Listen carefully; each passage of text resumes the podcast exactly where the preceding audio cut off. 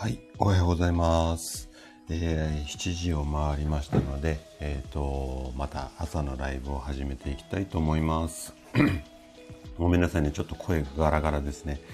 ちょっとツイッターの方にシェアをさせていただきます。少しお待ちください。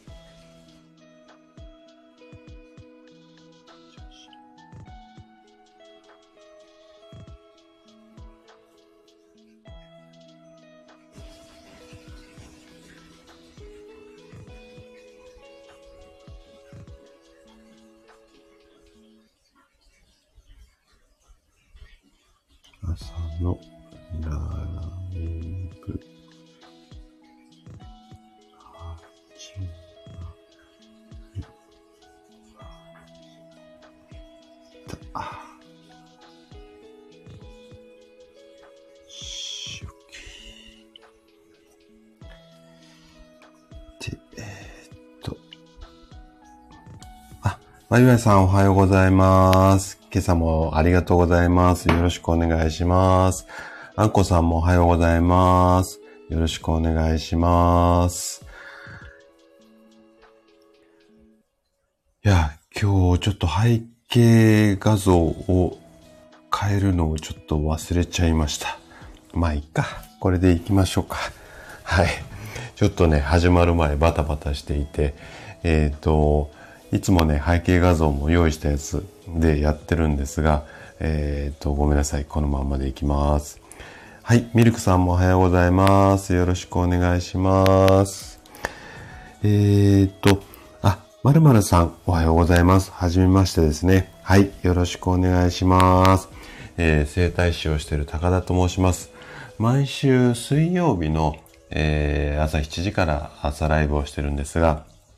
健康情報はね、毎朝7時に、えっ、ー、と、収録放送で配信をしていますので、えー、ぜひ、えー、楽しんで聞いていただけると嬉しいです。さてさて、今日はね、頭痛について話をしていこうかなと思ってるんですが、頭痛、皆さん、どうですかね？うん。結構頭痛で悩まれてる方って多いって言われていて、えっ、ー、とね、まあいろんなデータあるんですけども、うんと、日本の、うんと、成人の方では約4000万人がね、うん、4000万人って言うと結構な数字ですね。3人とか4人に1人ぐらいの割合になると思うんですが、それぐらい、こう、悩んでいる方が多いっていう頭痛なんですけれども、その頭痛がね、怖い頭痛と、まあ、怖くない頭痛っていう言い方をちょっと今回はあえてしたいと思うんですけれども、怖い頭痛と怖くない頭痛がありますよっていうお話をね、今日しようかなというふうに思っているんですが、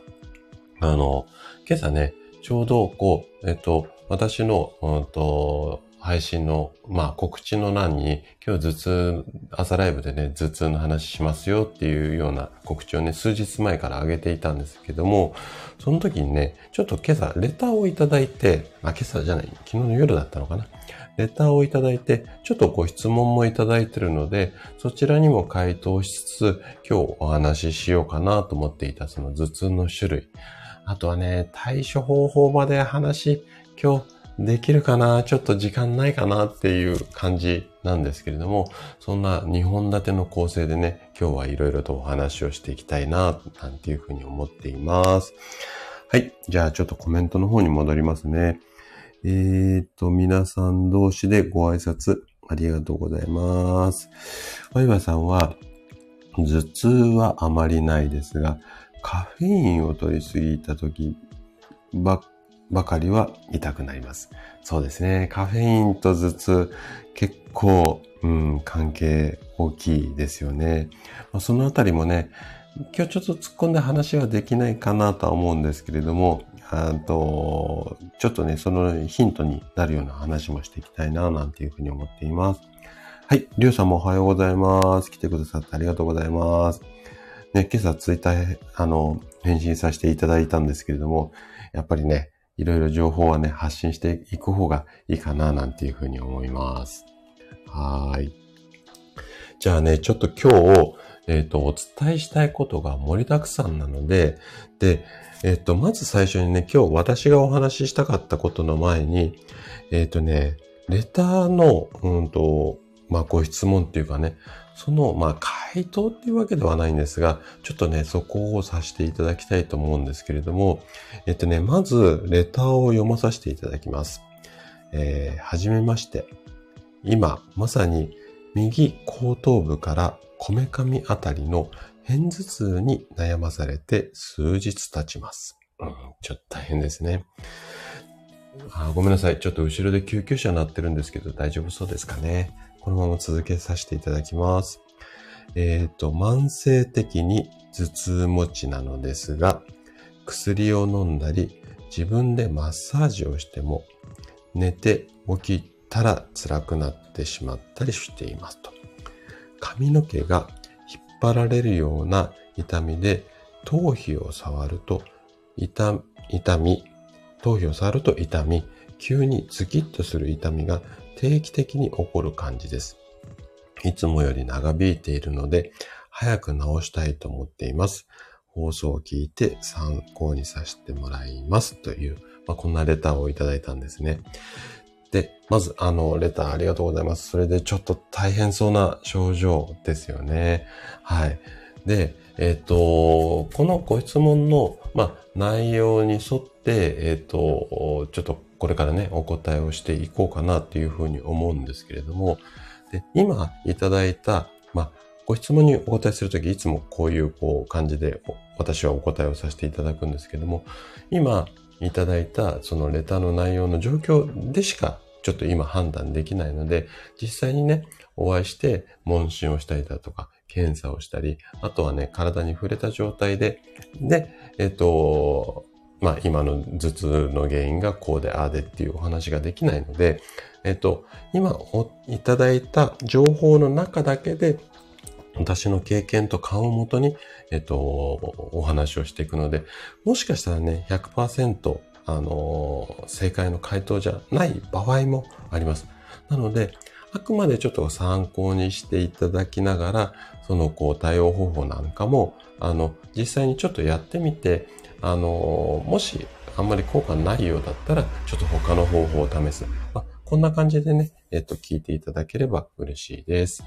で、えっとね、今回そのご質問いただいた症状から、えっと、推察すると、まあ、ご質問者様は、えっ、と、偏頭痛っていうお話だったんですけれども、おそらくその偏頭痛の、えっ、と、原因だとか症状っていうのも絡んでくると思うんですが、でね、この後、えっ、ー、と、詳しくお話しするんですけども、頭痛って、まあ、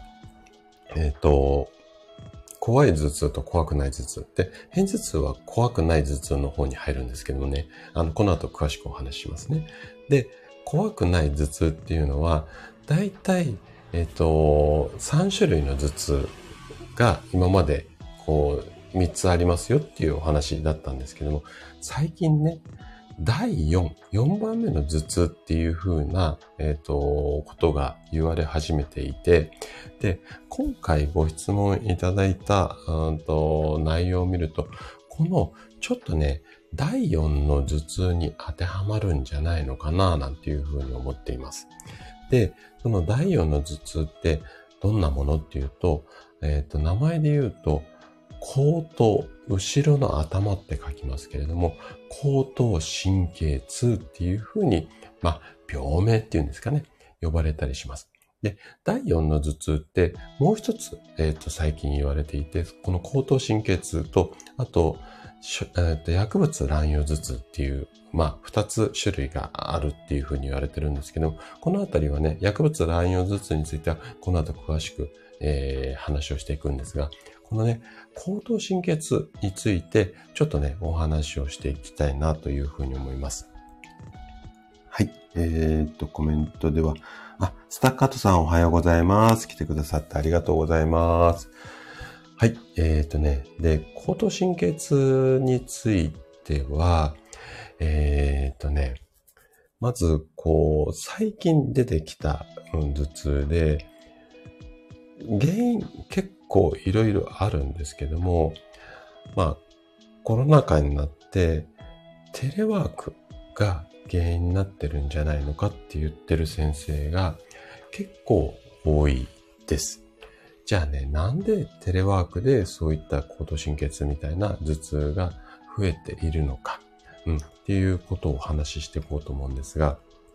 で、そもそもじゃあ、高等神経痛って何っていうと、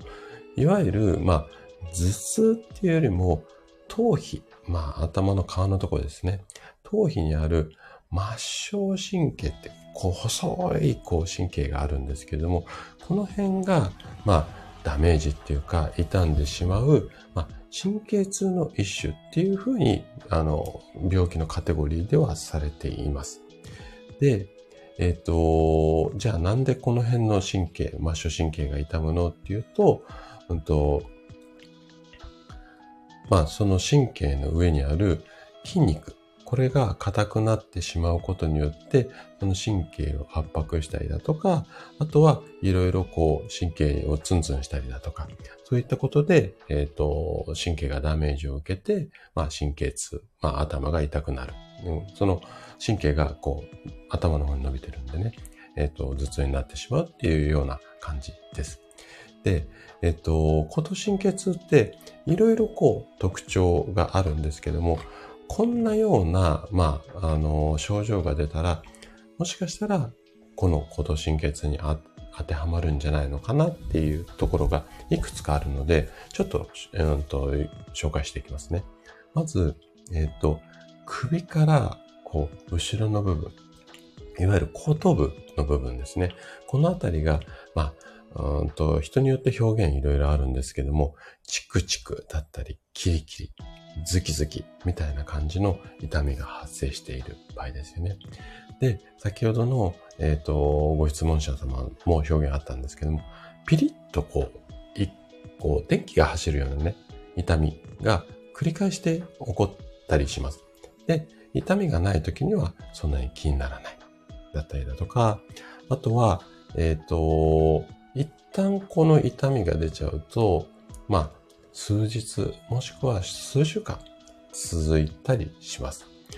あとね、やっぱり、えっ、ー、と、先ほども質問にあったんですけども、髪の毛を溶かしたりとか、頭皮に触れたりしただけでも痛みがあります。で、痛みが強くなって、だんだんだんだん強くなってくると、枕に後頭部が触れるだけでも痛いなんていう人も多かったりします。で、大きな特徴としては、雨の日の前日に、こう、痛みが発生しやすくって、雨が降り始めちゃうと、まあ、乗っちゃうよっていうような傾向の方が多いですね。必ず雨降ると痛みがあるっていうわけではないんですけども。でね、じゃあなんで、えっ、ー、と、この高等神経痛って起こってしまうのっていうことなんですけれども、これは先ほど言った通りの、その後頭部の後ろの方にある神経が、うんと、筋肉で言うと、僧帽筋とかね、強鎖乳突筋っていう、要は頭を支える筋肉ですよね。これが、えっ、ー、とね、首のこの間からね、こう、頭の方に向かってこう、筋肉が出ているんですよ。なので、こう、首の筋肉、要は姿勢が悪くてね、首の筋肉に圧迫とか刺激が起こってしまうと、うんと、起こりやすくて、で、いわゆる今で言うと、スマホ首だったり、ストレートネック、このあたりの、えっ、ー、と、症状っていうか、あの、悩みがある方が、この高度神経痛になりやすい。だから、えっ、ー、と、コロナ禍で増えているんだよ、なんていうふうに言われています。はい。ここまでちょっと大丈夫そうですかね。ちょっとね、途中難しい説明もあったので、えっ、と、もし分かりづらかったらコメントいただければというふうに思います。ちょっとコメントの方に戻りたいと思います。えーと、どこまで行ったかなあ、えー、てるさんおはようございます。来てくださってありがとうございます。あ、ボスッチさん、おはようございます。来てくださってありがとうございます。ちょっと私はいつも放送いいねばっかりになっちゃってごめんなさいね。はい。あの、いつも楽しく聞かさせていただいてます。あ、クソさんもおはようございます。来てくださってありがとうございます。先ほどはシュウさんのライブでもありがとうございました。はいはい。皆さん同士でご挨拶もありがとうございます。お、清美さんおはようございます。来てくださってありがとうございます。はい。あの、いつもライブもね、あの、アーカイブになっちゃうんですけども、楽しく聞かさせてもらっています。あ、すみれさんもおはようございます。いつも放送も楽しく聞かさせていただいてます。ありがとうございます。はい。ゆかぴーさんおはようございます。来てくださってありがとうございます。はーい。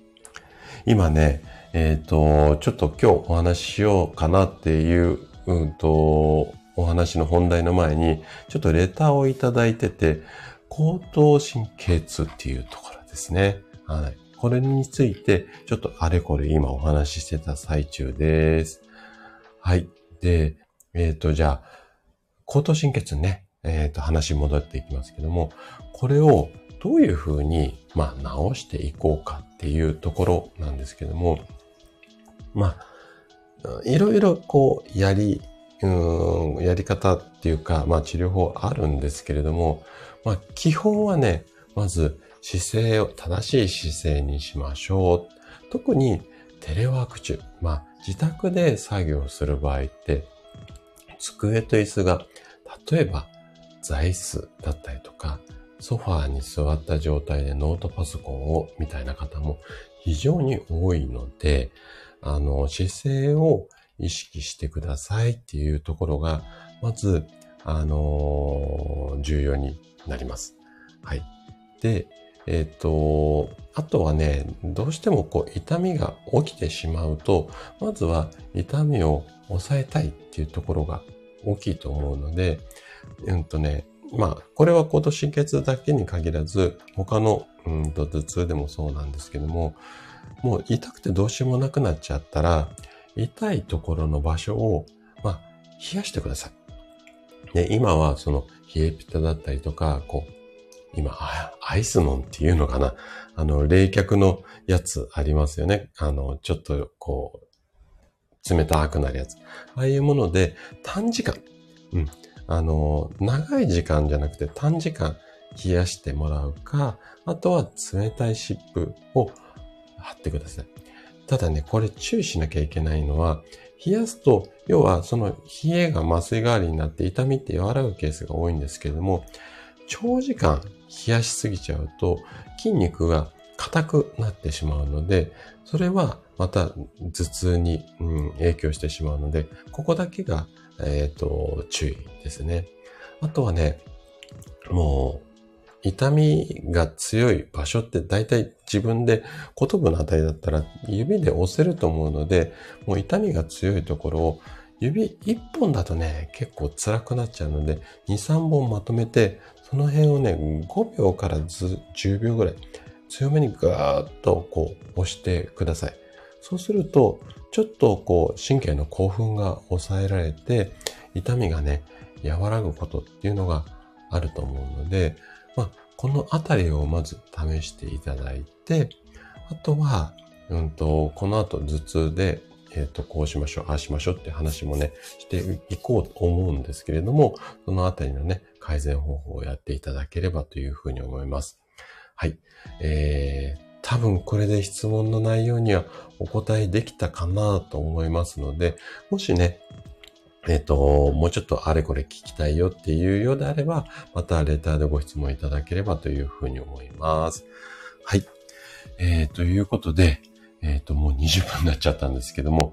こっからはね、ちょっと今日の本題だった怖い頭痛と怖くない頭痛。こんなお話をね、していこうかな、なんていうふうに思います。はい。えーと、あ、ナベさん来ていただいてありがとうございます。いや、まだね、終わりじゃなくて、えっ、ー、とね、これからね、今日お話ししようと思ってたタイトルのね、怖い頭痛と怖くない頭痛っていう話をね、していこうかなというふうに思っています。はい。今日は、えっ、ー、と、最初にレターをね、あの、昨日いただいていて、それに関するご回答ということで、口頭神経はこんなものでこんな治療をやっていった方がいいですよっていう話をさせていただいてました。はい。じゃあね、えっ、ー、とね、ここから本題に入っていこうかなというふうに思います。あ、えっ、ー、と、ラベさん、あ、頭痛持ちだったんですね。そうか、そうか、そうか。あ、なんか前どっかで多分おっしゃってたかな。はい。じゃあね、早速、ちょっと本題、これから入っていきたいと思います。えっ、ー、とね、まず、怖い頭痛と怖くない頭痛。こんなところからね、話をしていこうかなというふうに思うんですけども、頭痛って先ほど紹介した通り、もうね、4000万人ぐらいの方が悩んでる症状なので、えっ、と、まあ、一般的にこう、ありふれた病気っていうふうに、こう、カテゴライズされちゃうんですよね。で、頭痛のほとんどっていうのは、辛いけれども、命に関わらない、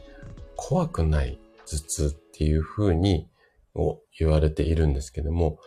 一部はね、放っておくと命に関わる怖い頭痛っていうのがあります。なので、自分の頭痛が怖い頭痛か怖くない頭痛か、これを判断するっていうのがすごく大切になります。で、その怖くない頭痛っていうのは、えっとね、いろんなデータあるんですけども、頭痛を、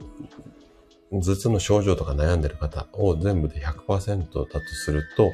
怖くない頭痛の方っていうのは約85%。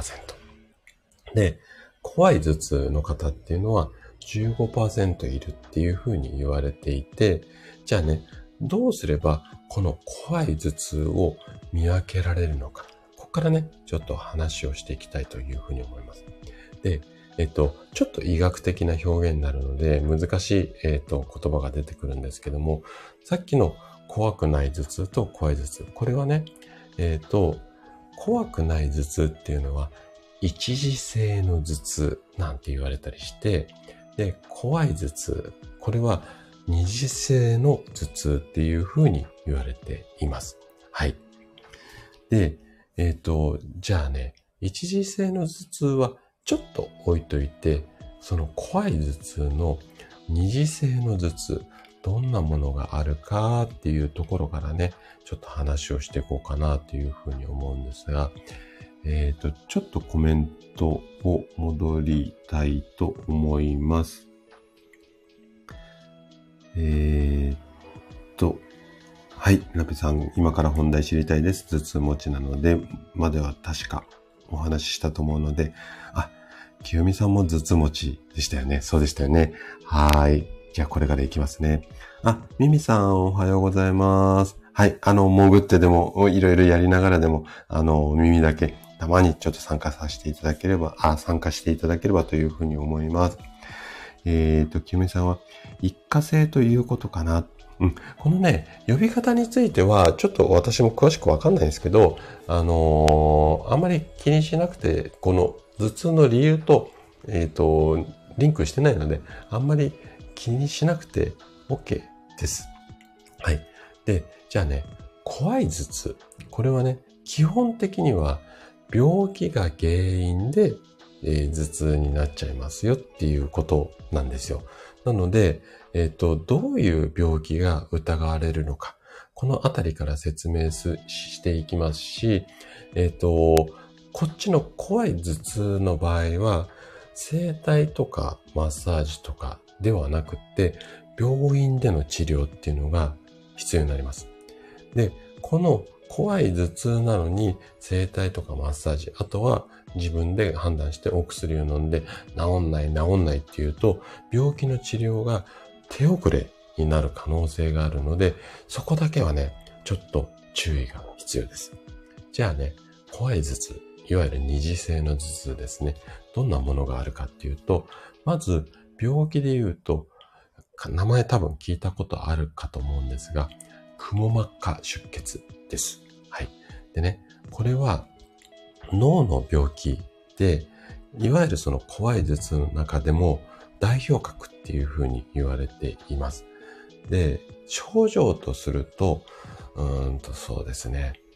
まあ今までの頭痛とはちょっと系統が違うっていうか、経験したことないぐらいの激しい頭痛が出てきて、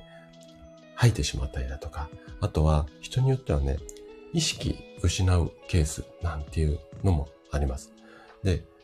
表現としては、いきなりガーンとこう来る、まあ、衝撃感みたいなのがあったりだとか、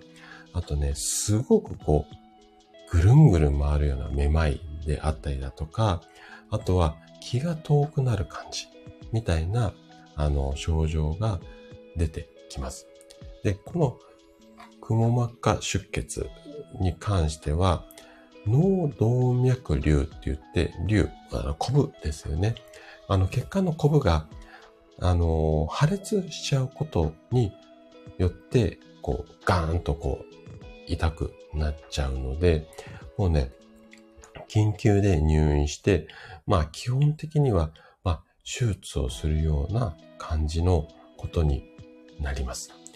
で、じゃあどうやって、えっ、と、このくも膜かどうかっていうのを判断するかっていうと、やはりね、画像診断、脳の MRI 検査なんかで、のコブが見つかることが多いので、えっ、と、その脳の MRI を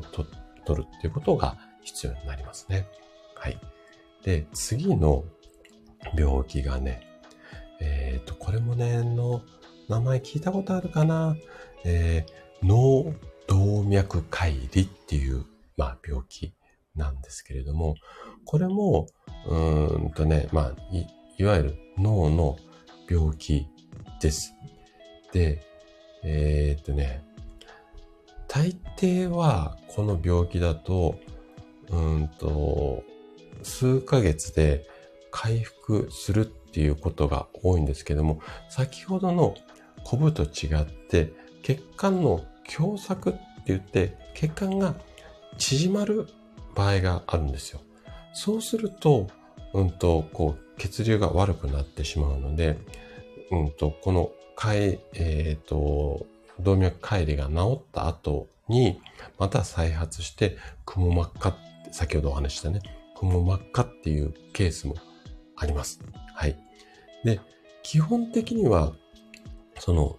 急にガンっていうような痛みが出るんですけれども、1ヶ月からそうですね、人によっては3ヶ月ぐらい続く方もいらっしゃるんですけども、これぐらいで治って、その後はほとんど頭痛発生しないっていうところがあるんですけども、先ほどお話ししたくも膜下か、この帰りかっていう区別っていうのは、お医者さんでもね、なかなか難しいっていうふうに言われている病気ですね。最後、怖い頭痛の最後ですね。あとはね、脳腫瘍です。はい。で、この脳腫瘍に関しては、先ほどの2つと違って、突然バーンって起こることはなくって、まあ、数ヶ月ぐらいかけて、徐々に頭痛が強くなってくるっていうパターンが多いです。で、特にね、朝方頭痛がして、こう、目が覚めて、で、起きてしばらく動いていると改善するっていうようなパターンの方が多いですね。100%そうではないですけど。で、だんだん、その頭痛がひどくなってくると、手や足が痺れてきたりだとか、目が見えづらくなったりすることが出てきます。で、これに関しては、えっ、ー、と、やっぱりね、脳の画像診断、このあたりで、えっ、と、判断するっていうところが、まあ、大切になってきますね。で、どれも今日、あの、今紹介した怖い頭痛の3つの病気は、どれも基本的にはね、手術で治療っていうケースがほとんどなので、このあたりね、できるだけ早めに、あの、発見っていうか、判断をすることが、まあ大切になるんですけれども、なので、頭痛ね、ちょっと、うーん、私この怖い頭痛心配だなっていう場合には、基本的にはあの、脳神経外科のあたりで、えっ、ー、と、画像診断、まあ、MRI、レントゲンっていうケースはほとんどないので、MRI を取っていただくか、あとは最近、脳ドックって言って、簡単にこう、検診だけできるような、まあちょっと数万円かかっちゃうんですけれども、あとそういうような、えっ、ー、と、サービスっていうんですかね、検査をやってる、あの、施設もだいぶ増えてきたので、心配だったら脳ドックを受けて、それで画像問題ないっていうようだったら、まあ、怖い頭痛じゃなくて、怖くない頭痛の方の治療をしていくっていう、まあ、こんな流れがね、いいんじゃないのかな、なんていうふうに思います。で、生体とかで、えっ、ー、と、頭痛得意なので、完璧にもううちに任せてくださいって100%言い切っちゃう場合っていうのは、この怖い頭痛を度外視した話になってくるので、そこを、うんと、判断って、うちら生体師ではなかなかやっぱり怖い頭痛見破られ、見破れないんですよ。なので、えっと、そのあたりの説明もしながら、もしこの辺の治療をやっても全然、あの、拉致が開かなかったら、ちょっとその脳の画像も撮ってくださいねっていうような整体とかマッサージを受けるようにした方がいいかなというふうに個人的には思います。頭痛なら何でもござれで任せてくださいっていう方、中にはいらっしゃるんですけども、あの、ちょっと悪口じゃないですよ。悪口じゃないですけども、この怖い頭痛もあるので、治療も進めるんですが、あんまり変化なかったらこの怖い頭痛も疑っていきましょうねっていうふうに最初に説明しながら頭のマッサージとかいろいろこう治療していくような整体とかマッサージにかかる方があなたの体にとってはベストかなと思うので、この辺はね、ちょっとあの、気にしていただいた方がいいかなというふうに思います。はい。じゃあね、ちょっとコメントの方に戻りますね。えっ、ー、と、えっ、ー、と、どこまで行ったかな？はい。えっ、ー、と、皆さん同士でご挨拶ありがとうございます。はい。あ、アシさんもおはようございます。来てくださってありがとうございます。いつも、あの、来てくださってありがとうございます。はい。えーと。お、職味さんもおはようございます。来てくださってありがとうございます。今はね、頭痛の話で、怖い頭痛の説明をね、ちょっとさせていただいてました。はい。きなりさんもおはようございます。来てくださってありがとうございます。はい。あ、きなりさん耳だけでも全然、はい。あのー、朝の忙しい時間なのでね、はい。来てくださっただけですごく嬉しいです。はい。あ、ゆつきさんもおはようございます。来てくださってありがとうございます。あ、めぐさんもおはようございます。あこの前ライブの演奏をね、聞かさせていただきました。すごい素敵でしたね。はい、ありがとうございます。はい、えー、きよみさん、脳ドック確かに増えてきてますよね。うん、そうなんですよ。でね、脳ドックがこれだけ増えてきてるってことは、やっぱり頭痛に悩む方、増えてきてるんだと、これ私の肌感なんですけど、うん、だと思います。で、うちの、あの、デタインも、やっぱりね、頭痛の、うんと、お問い合わせ、ここ数年やっぱ増えてきています。なので、ちょっとやっぱ悩んでる方多いななというふうに思います。はい。えー、っと、清美さんが、なるほど、腰もよく聞きますね。うん、そうですね。はい。ポスチさんは、人間ドック行くと、脳ドックのオプションでありますね。マックのポテトみたい。そうなんですよね。これね、進め方がちょっとあんまりよろしくないですよね。はい。ただ、まあ、頭痛で悩んでいる、もしくはね、そうですね、私ぐらい、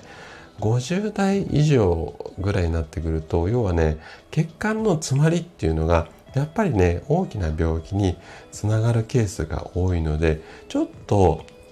やっぱりいろんなところが詰まってないかなっていうのは、ちょっとね、意識して検査で早めにね、あの、見ていくっていうのは、まあ、あのー、や、られた方がいいかな、なんていうふうに思います。はい。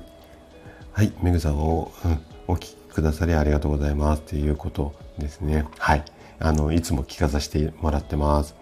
はい。なべさんもね、えー、頭痛外来とかもありますね。気になりますが、敷居高いです。そうですね。あの、病院の頭痛外来、もういよいよっていう時には行く方も多いんですけれども、確かに敷居高いと思います。はい。で、反対にね、うちの生態なんかは、頭痛外来行ってダメだったっていう方がいらっしゃるケースっていうのもすごく多いんですよ。で、頭痛外来行くと、大体もう脳の、あのー、画像診断やられているので、で、えっ、ー、と、もうこのさっきの怖い頭痛、問題ないっていうことが証明されているので、まあ私はね、安心して治療ができるんですけれども、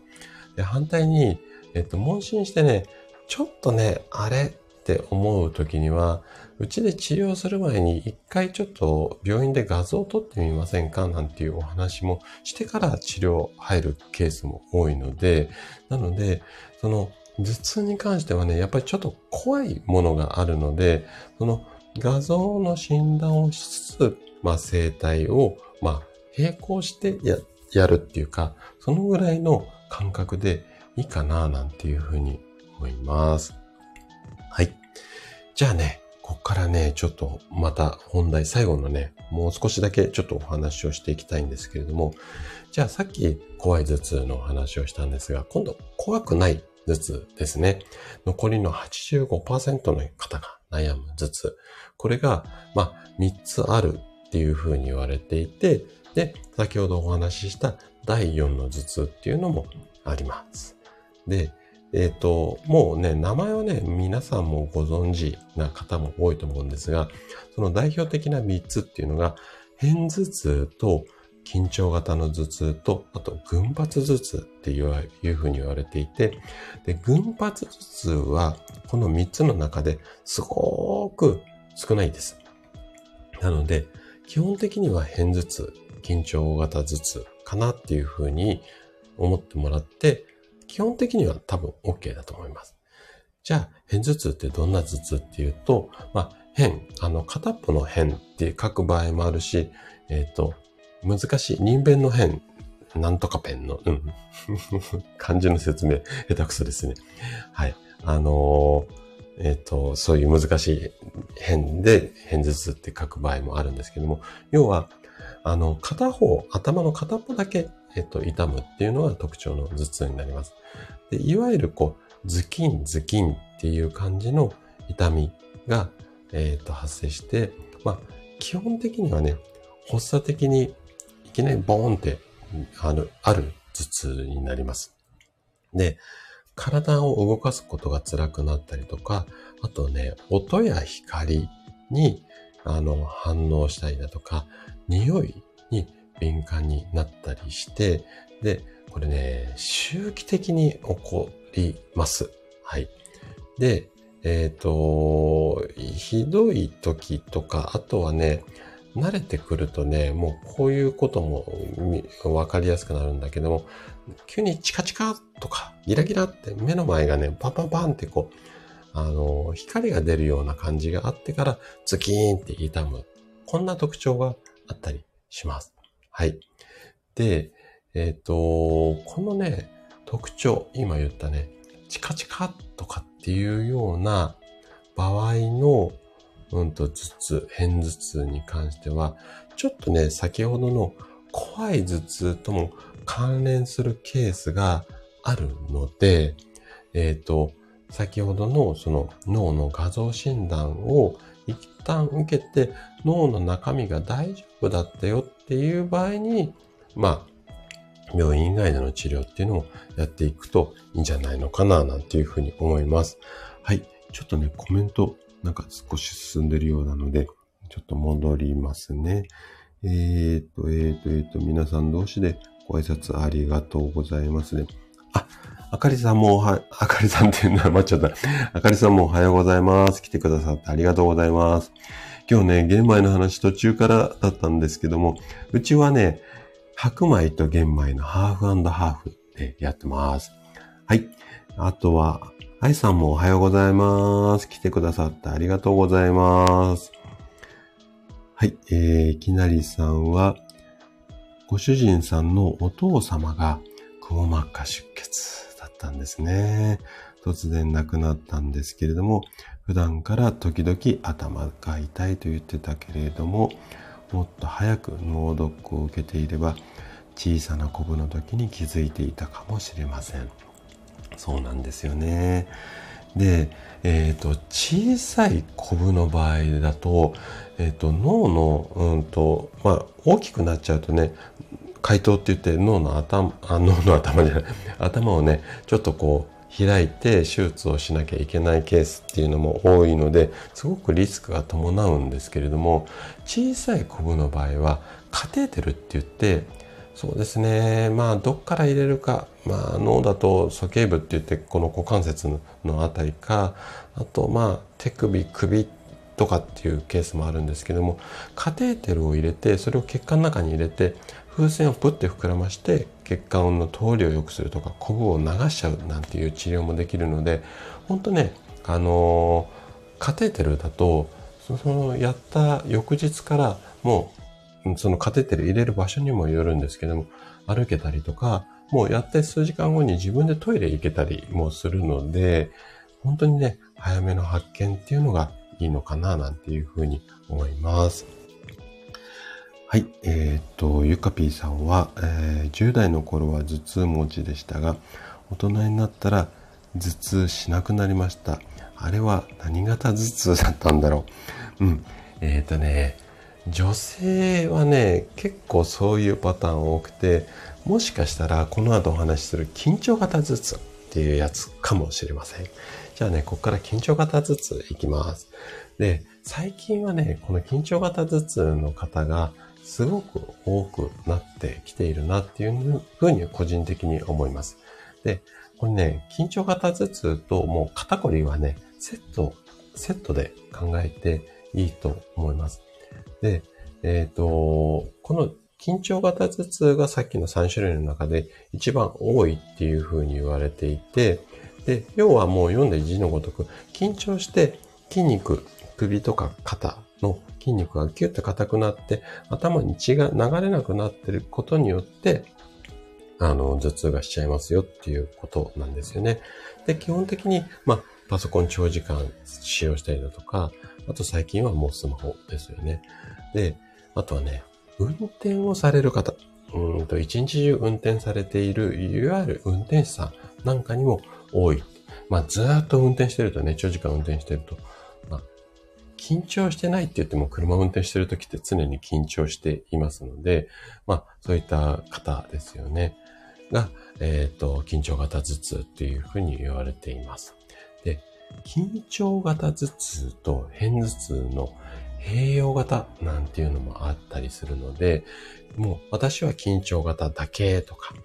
私は偏頭痛だけじゃなくて、両方が並行して緊張型が60%、偏頭痛が40%なんていうパターンも多いので、このあたりはね、ちょっと判断がね、すごく難しいんですけどね。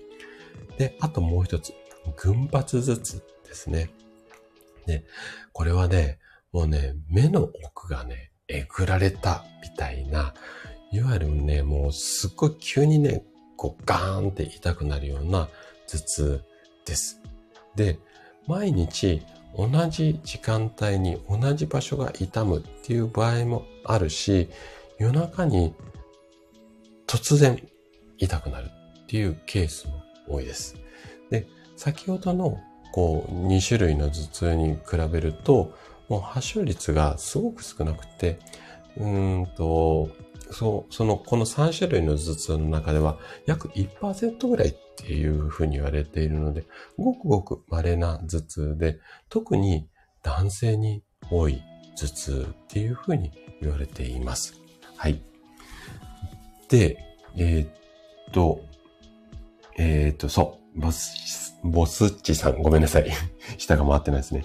今からね、お話ししようと思うんですが、すぐ、うんと、要は、バファリンですね。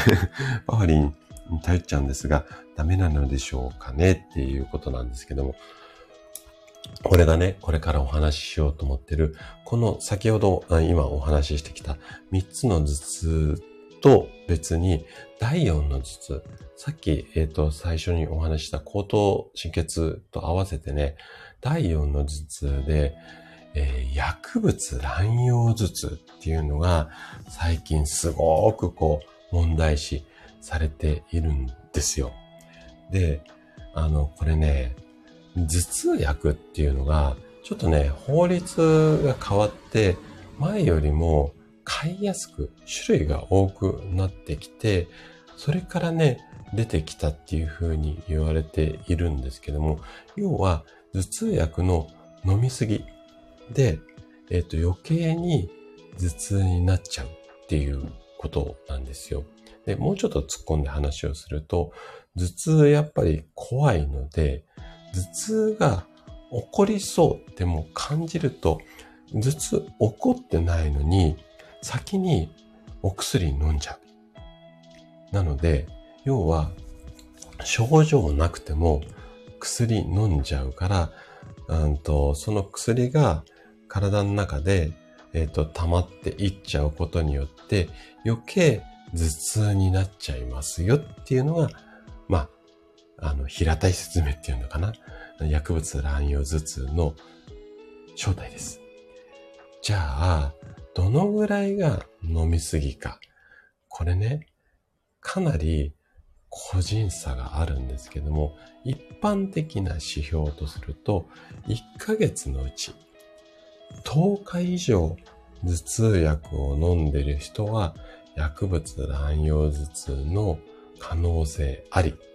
ていうような判断で OK だとは思います。はい。で、この10日っていうのはね、人によってちょっとこう、微妙かなっていうところもあるんですけれども、一般的な目安としては、えー、10日っていうふうに言われています。で、症状とすると、うんとね、まあ、緊張型とか偏頭痛で診断されたことがあって、1ヶ月のうちの半分ですね、15日以上頭痛がある方。で、もうね、3ヶ月ぐらいこうやって薬飲み続けている人で、先ほど、うんと、紹介したように月に10日以上薬服用している人。で、ここがね、結構皆さんおっしゃることが多いんですけども、今まで効いてた頭痛薬が、急にね、こう、急にっていうかだんだん効かなくなってきたっていうような方っていうのは、このちょっと薬物乱用頭痛の、えっ、ー、と、可能性ありなので、ちょっと注意してもらいたいんですよ。で、一番いい治療法とすると、まあ、いわゆる弾薬、こう、薬やめることなんですけれども、もうね、1ヶ月のうちに半分以上頭痛が発生して、10日以上薬飲んでることということは3分の1ぐらいですよね。はい。なので、こう、やっぱり薬にね、依存しちゃっているので、いきなりスパンとやめてしまうと、すごくこう、大変なことになる方が多いです。なので、まあ、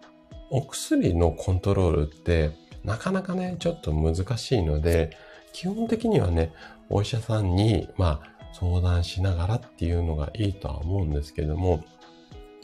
できるだけ、こう、飲む回数を減らすとか、あとは、その、頭痛薬もいろんなタイプある、あると思うんですよ。粉だとか、その、こう、粒状のもの。で、例えば、1錠もしくは2錠飲んでいるものであれば、それを少しね、1錠だったら、結構小さい粒とかだったら、ハサミでね、ポンって切れたりするので、半分にして飲んでみるだとか、うんと、ちょっとね、薬の量を減らしていくっていうことをやっていった方がいいと思います。で、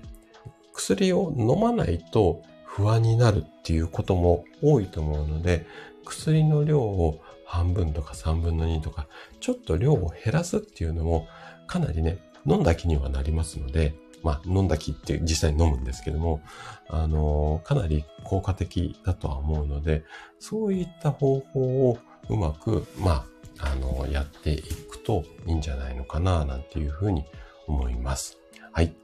で、ここまでがね、今日お話ししたいなと思っていたことなんですよね。で、じゃあ頭痛どうやって治すのっていうお話もね、していきたかったんですけども、これね、話するとこっからまた30分1時間ぐらいかかっちゃうので、ちょっとね、また機会を改めてなんていうふうには思っているんですけれども、えっ、ー、と、ちょっとコメント戻りますね。えっ、ー、と、ボスッチさんが乱用頭痛でちょっと、きょえーってなってますね。えっ、ー、と、ボスッチさん、どのぐらい月飲んでますかね ?10 日以上じゃなければ、おそらくそこまで心配することないかなと思いますけども。清美さん、えーって、これはお薬飲んでるからのえーかな？うーんと、ちょっとあれなんですけども。えっ、ー、と、ボスチさんは頭痛薬、胃薬、えっ、ー、と、頭痛薬、胃薬、薬局を喜ぶ。なるほどね。そうね。なので、そう、胃薬、うん、そうだな。今お話ししたように、ちょっともし、あの、効きがうんぬんっていうのもあるかもしれないんですけど、飲んでる量を少しこう減らして、ちょっと人体実験っていうか、してもらえるとね、うん、あの、いいかな。いきなりやめるとね、やっぱ不安も出てくると思うので、まあ控えて、ダメだったら、えっ、ー、と、また元に戻して、で、すごくこう、頭痛も波があると思うんですよ。すんごいひどい時と、ちょっとの時。あとは女性とかだと、あの、生理の前後ってやっぱりもっと、どうしてもね、もう、あの、体のシステム的に頭痛起こりやすいので、えっと、まあね、とそのあたりはちょっとこう薬はいつも通りで、生理関係ないタイミングの時にはちょっと冷やして、あ、冷やしてね、減らしてもらったりとか、あの、そんな感じがいいかななんていうふうに思います。で、頭痛ってやっぱりこう、何とかしたいって思っるじゃないですか。なので、すぐ何とかしたいからお薬に頼っちゃうっていうことになりがちなんですけども、今お話しした通り薬物乱用頭痛の、あの、デメリットっていうところもあるので、でも、じゃあ薬使わず何とかするにはどうすればっていうのがあると思うんですよ。でね、これごめんなさい。ちょっとだけ宣伝になっちゃうんですけれども、あの、私、頭痛を自分で治しましょうっていうような本を書いているんですよ。なので、その本の中でね、えっとね、1分でできる頭痛撃退法みたいな感じで、先ほどお話しした、その、ちょっと冷やしましょうねとか、こんなストレッチをやりましょうねとか、あと、こんなツボを押すと、えっ、ー、と、ちょっと頭痛和らぎますよなんていうのを、えー、いくつかな確か10個近く紹介しているので、そちらをご覧いただくと、えっ、と、詳しく載っていますので、ちょっと宣伝になっちゃって申し訳ないんですけど、ただね、あの、アマゾンに行くと、それ見れます。で、売ってるところもあります。で、アマゾンアンリミテッドに入っている方であれば、あの、無料で読めますので、まあ、そんなのも、ちょっと、もしね、アンリミテッドだったら、えっ、ー、と、読んでいただけるといいかななんていうふうに思います。ごめんなさい。ちょっと宣伝になっちゃったんですけれども。はい。えー、っと、ボスチさんが、えー、控えます。そうですね。はい。清美さんも、ちょっとそう、お薬、あの、体の調子と症状とコントロールしながらですけどもね。はい。あの、ぜひ試してみてください。あ、クソさんありがとうございます。スターをいただいてありがとうございます。はい。すごく嬉しいです。えー、ボスッチさんは、肩こりからも痛くなるときあります。そうですね。肩こりと思う頭痛はセットだと思ってもらって OK だと思います。なので、筋肉を緩くする、や、和らげるっていうのも頭痛の治療の大きな、やり方だと思います。はい。えー、うまくさんもおはようございます。来てくださってありがとうございます。ちょっとうまくさん後半の方にほぼほぼ入っていってますけれども、はい。ね。えっ、ー、と、職人さんが、えっと、Kindle ですね。本のタイトル。えっ、ー、とね、本のタイトル何だったっけな。えっ、ー、と、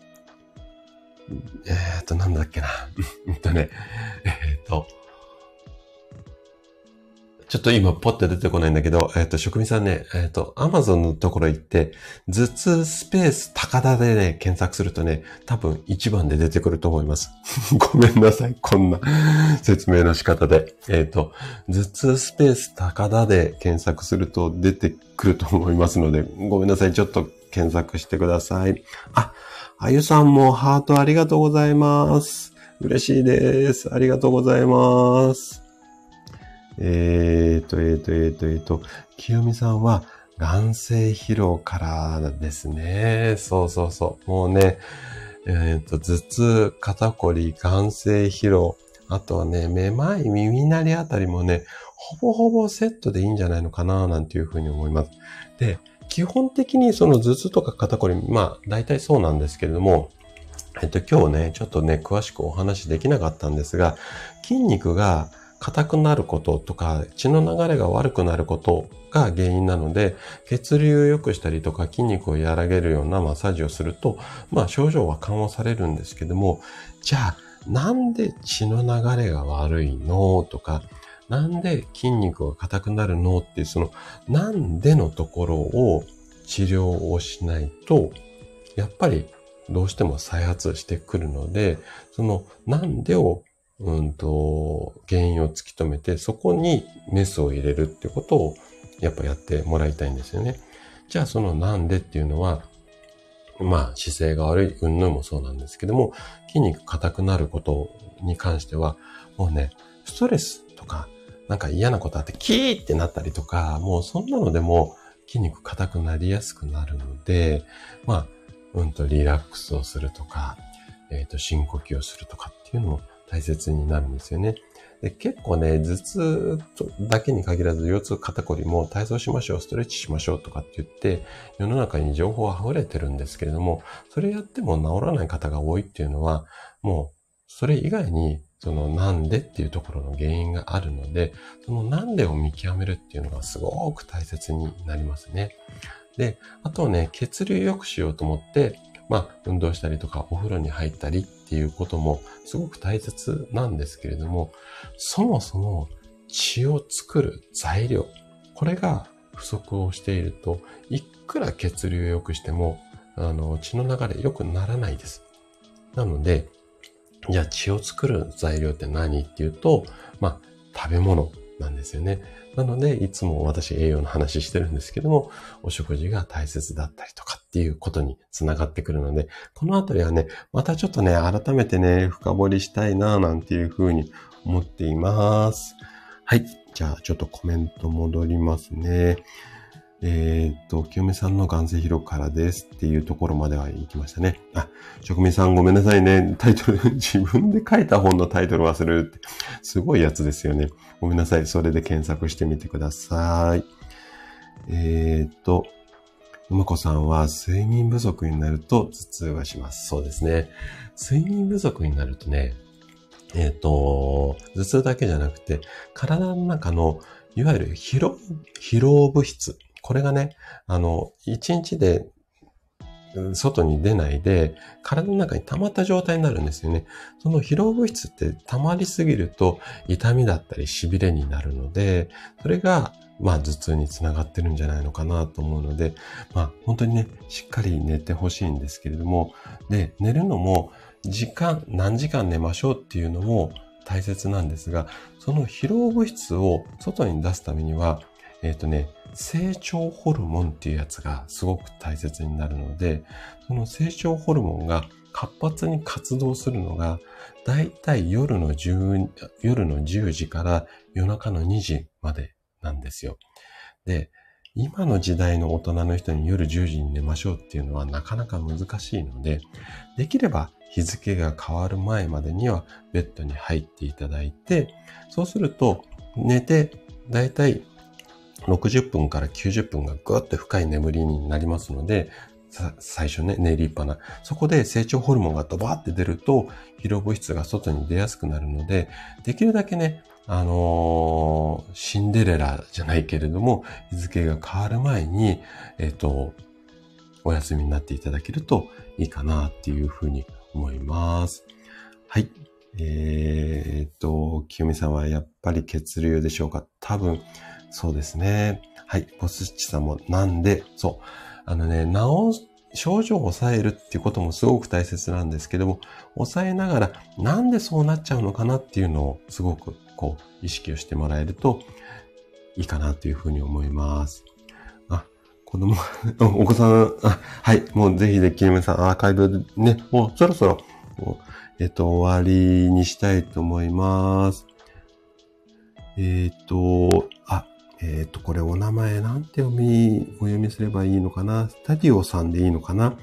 レターで質問させていただきました。うん。ちょっと後でね、えっ、ー、と、レター確認させてもらいます。はい。えー、あ、そう、職味さん、そう、諦めていた頭痛が嘘のように消えるっていう本でした。ありがとうございます。すいません。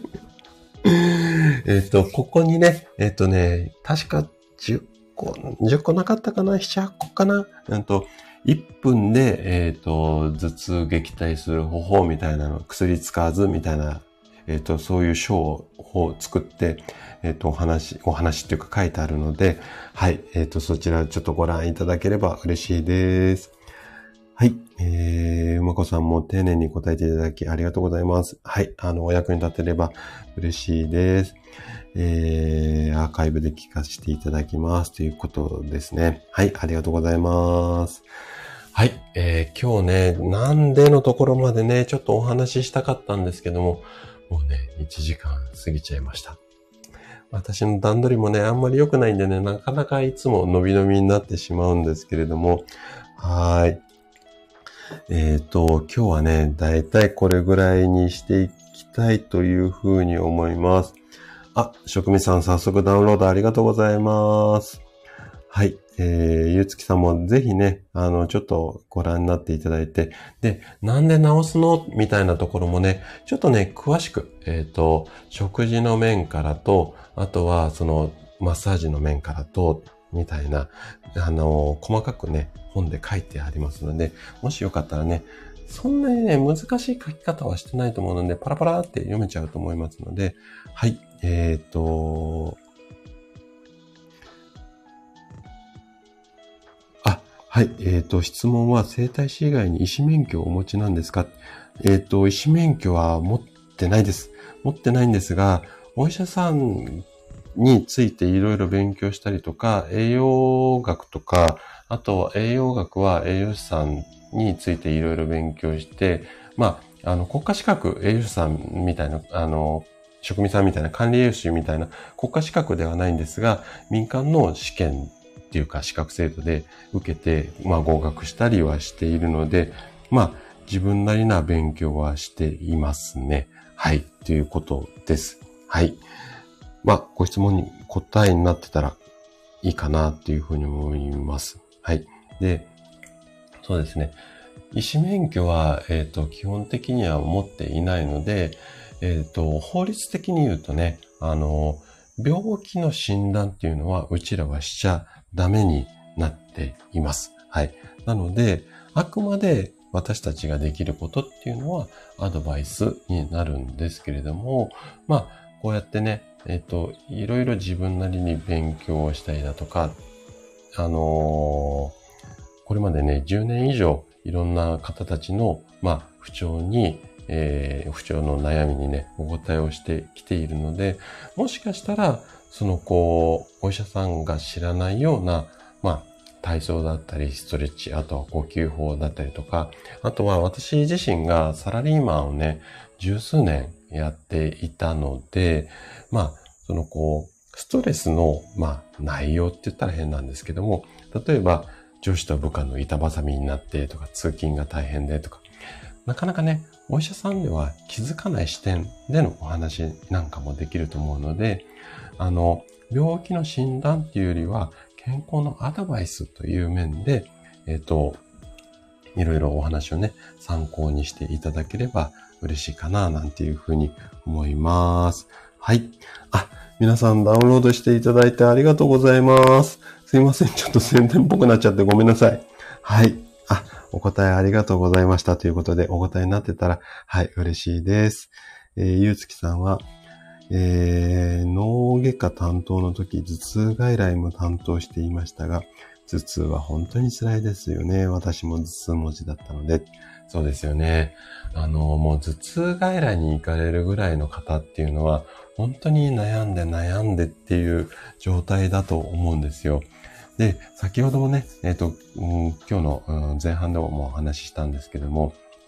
やっぱり怖い頭痛っていうのもあるので、頭痛をちょっとね、やっぱりこうありふれた病気になりがちなので、えっ、ー、と、簡単に見ないで怖い頭痛かもしれないということで、早めにね、検査はしていっていただけるといいかな、なんていうふうに思います。はい。えー、ということで、あ、ボスさんもダウンロードありがとうございます。あ、あんこさんもダウンロードありがとうございます。はい。すいません。ありがとうございます。じゃあね、今日はこのあたりで、えっ、ー、と、終わりにしていきたいななんていうふうに思っています。今日もね、来てくださった皆さんありがとうございます。あとはね、潜って聞いてくださってる方も、あの、いらっしゃると思うので、はい、本当にありがとうございます。で、えっ、と、今日は頭痛のお話をしていったんですけども、またね、来週の水曜日はちょっとまた違った話題をね、していきたいなぁなんていうふうに思っています。でもしこんな話聞きたいよなんていうことありましたら、えっ、と、お気軽にね、あの、レターとか、あと、まあ、通常の配信もありますので、そちらでコメントでね、あの、リクエストいただければ、えっ、と、ちょっとタイミング見ながらになるんですけれども、いろいろと、えっ、ー、と、お話をしていきたいな、なんていうふうに思います。はい。それじゃあね、今日はこの辺で、えっ、ー、と、終わりにしたいと思います。あ、ボスチサモスターはありがとうございます。えっ、と、えっ、と、えっ、と、えっ、と、皆さん大体ご挨拶できてると思いますので、はい。じゃあね、今日はね、この辺で終わりにしていきたいと思います。はい。えー、きないさんもありがとうございました。ゆうつきさんもありがとうございました。はい。来てくださった方。えっ、ー、と、あ、ゆうつきさんもスターありがとうございます。ありがとうございます。はい。えー、わいわいさんもありがとうございます。あんこさんもありがとうございます。あ、わいわいさん、スターもありがとうございます。はい。職味さんもありがとうございます。タイトルわかんなくてごめんなさい。検索していただいてありがとうございました。はい。潜って聞いてくださった方もありがとうございます。